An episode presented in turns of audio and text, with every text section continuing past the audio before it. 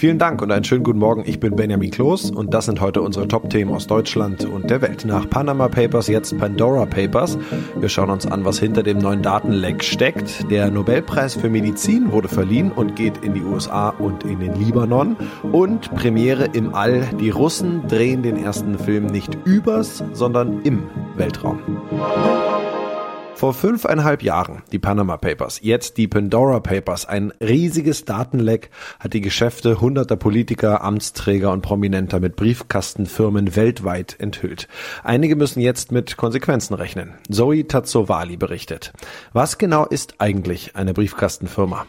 Ja, das sind Firmen, die nur auf dem Papier existieren. Es gibt an diesem Sitz keine Geschäftsräume, kein Personal, nichts, nur eben einen Briefkasten oder ein Postfach, daher auch der Name. Eine Briefkastenfirma hat eigentlich auch nur eine Bankverbindung. Da wird also auch kein wirtschaftliches Geschäft betrieben, wie man es sonst von Firmensitzen kennt. Und sind Briefkastenfirmen immer illegal, wenn da schon so oft Steuerhinterziehung betrieben wird? Nein, also es ist nicht verboten, eine Briefkastenfirma zu gründen. Viele machen das ja in Luxemburg oder Irland zum Beispiel, um Steuern zu sparen. Solange das den Finanzbehörden auch so gemeldet wird, ist alles fein.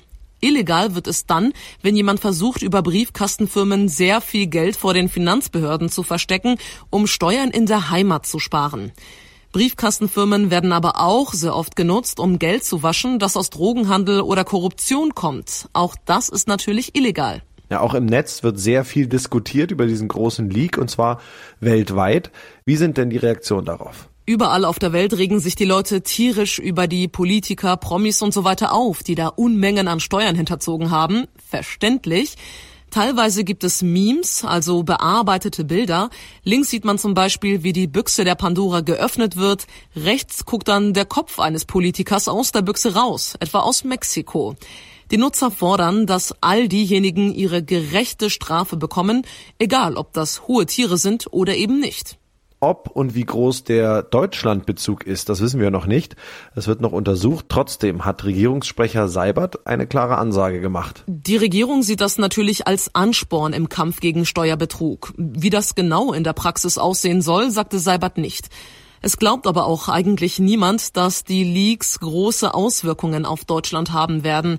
Da bin ich äh, sehr gespannt, wie sich das noch entwickelt. Hessen hat auf jeden Fall angeboten, die knapp 2000 Dokumente auszuwerten. Der zuständige Finanzminister Boddenberg sagt, wir haben die Kompetenz und den festen Willen, für mehr Steuergerechtigkeit zu sorgen. Der Nobelpreis für Medizin geht in diesem Jahr an den US-Amerikaner David Julius und den im Libanon geborenen Forscher Ardem Pataputian. Die Auszeichnung bekam sie für ihre Entdeckung von Rezeptoren für Temperatur und Berührung im Körper. Das teilte das Karolinska Institut in Stockholm mit. Das Wissen werde benutzt, um Behandlungen für eine Reihe von Krankheiten zu entwickeln, darunter auch chronische Schmerzen. Sigrid Harms berichtet.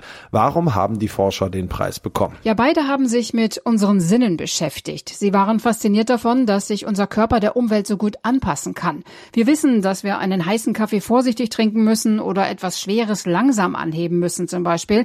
Also haben sie geguckt, wie bekommt unser Gehirn eigentlich diese Informationen?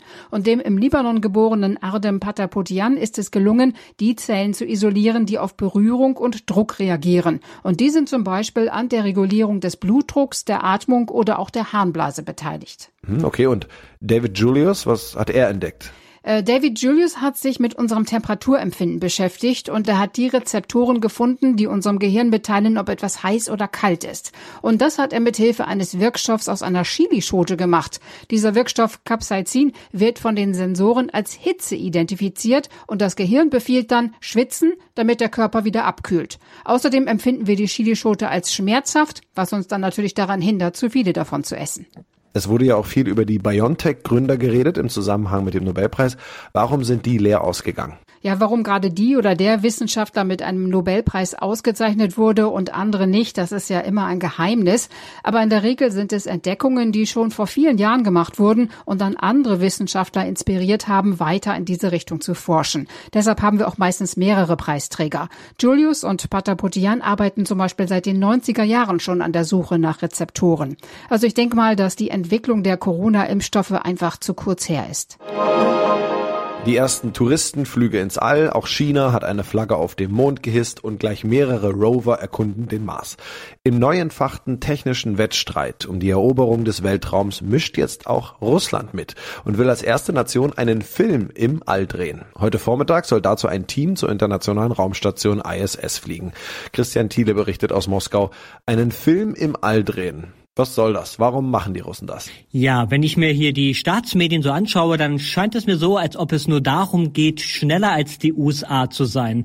Es hieß ja mal, dass der US-Schauspieler Tom Cruise auch dieses Jahr zur ISS fliegt, um dort einen Film zu drehen. Aber davon ist im Moment nicht mehr die Rede. Hier in Russland heißt es, ja, wir sind die Ersten, wir sind schneller als die USA. Dieser Wettlauf in der Raumfahrt, der ist ja übrigens gar nicht so neu. Es ging immer wieder darum, wer den ersten Menschen ins All schickt oder auf den Mond. Worum soll es denn gehen im Film? Wer gehört zum Team und wie lief die Vorbereitung? Naja, das Drehbuch, das klingt erstmal nicht sehr Oscar-preisverdächtig. Die Geschichte ist so. Auf der ISS wird ein Kosmonaut so schwer krank, dass er nicht mehr zur Erde zurückfliegen kann. Dann muss eine Ärztin ins All fliegen und ihm auf der ISS am Herzen operieren. Experten sagen aber, sowas in der Realität ist gar nicht möglich. Allerhöchstens können Wunden genäht werden oder Raumfahrer reanimiert werden. Also die Ärztin, die wird von einer russischen Schauspielerin Schauspielerin gespielt. Ihr Name ist Julia Perez-Silt. Und Regisseur Klim Schipenko, der hat schon mal einen Weltraumfilm gedreht. Die beiden, die haben in den letzten Wochen ein aufwendiges und anstrengendes Kosmonautentraining durchlaufen. Die ISS ist doch zu Forschungszwecken eigentlich im All. Stört da das Filmteam nicht? Naja, die ISS ist ja groß genug, um trotzdem zu forschen. Die beiden Filmleute, die bleiben auch nur zwölf Tage dort. Russland geht es dabei auch um PR für die Raumfahrt. Insofern kann man sicher auch mal verkraften, wenn ein Experiment später gemacht wird. In unserem Tipp des Tages geht es heute um Windows 11. Sechs Jahre nach dem Start von Windows 10 wagt Microsoft ab heute bei seinem neuen Betriebssystem wieder einen Versionssprung. Windows 11 ist moderner, stabiler und für Windows 10 Nutzer sogar kostenlos. Wer im Detail wissen will, was das neue Windows 11 kann und wie es sich damit im Alltag arbeitet, für den machen wir jetzt hier den Tiefencheck mit Jan Schüßler vom Computermagazin CT. Was ist neu an Windows 11? Ja, als erstes ist vor allem das Aussehen neu. Was man sofort sieht, das Startmenü zum Beispiel, das ja eigentlich seit, seit Ewigkeiten bei Windows links unten in der Ecke erscheint, steht jetzt mittig über der Taskleiste. Die Symbole auf der Taskleiste sind auch mittig dargestellt. Und was man jetzt zuletzt von Windows 8 und Windows 10 kannte, diese doch sehr harte Optik mit spitzen Ecken und harten Kanten, haben sie deutlich aufgeweicht. Also es gibt jetzt rundere Schaltflächen und Ecken und äh, Fensterkanten sind etwas weicher. Sie haben sich da relativ stark äh, an Chrome OS von Google äh, orientiert und ein bisschen an Mac OS. Okay, kann ich denn mit Windows 10 jetzt trotzdem noch weiterarbeiten oder sollte ich sofort wechseln? Windows 10 kann man auf jeden Fall weiter nutzen. Das wird von Microsoft auf jeden Fall ab jetzt noch vier Jahre lang mit Updates versorgt. Was danach passiert, muss man natürlich sehen. Ob sie den Support dann wirklich einstellen, wahrscheinlich wird es so laufen, wie es jetzt mit Windows 7 äh, vor einiger Zeit schon lief, dass man äh, für Endkunden den Support dann tatsächlich einstellt und man sich ein neues Betriebssystem äh, besorgen sollte, während Firmen für Aufpreise dann noch als speziellen Service weiter Updates bekommen für ein, zwei, drei Jahre. Und das noch, Papst Franziskus und fast 40 Anführer anderer Religionen haben die internationale Gemeinschaft zu mehr Anstrengungen im Kampf gegen den Klimawandel aufgefordert. Bei einem Treffen im Vatikan unterzeichneten die Oberhäupter der Glaubensrichtungen einen gemeinsamen Appell vor dem Weltklimagipfel Ende Oktober und Anfang November in Glasgow. Claudia Wächter berichtet aus Rom. Der Papst verlangt einen Kurswechsel, der sei dringend nötig, sagte er mit Blick auf den UNO-Klimagipfel. Von den Spitzenpolitikern weltweit fordern die Religionsführer, darunter auch Muslime, Juden und Hinduisten, wirksame und radikale Antworten auf die Klima- und Wertekrise. Düstere Weltuntergangsstimmung will der Appell jedoch nicht vermitteln. Im Gegenteil, es ist von Hoffnung und Mut die Rede. Und der Papst Papst ist sich sicher, die Menschheit hat heute die Mittel dazu, das Ziel zu erreichen. Ja, dann hoffen wir mal, dass der Segen von oben hilft. Das war's dann von mir. Ich bin Benjamin Kloß und wünsche Ihnen noch einen schönen Tag. Bis morgen.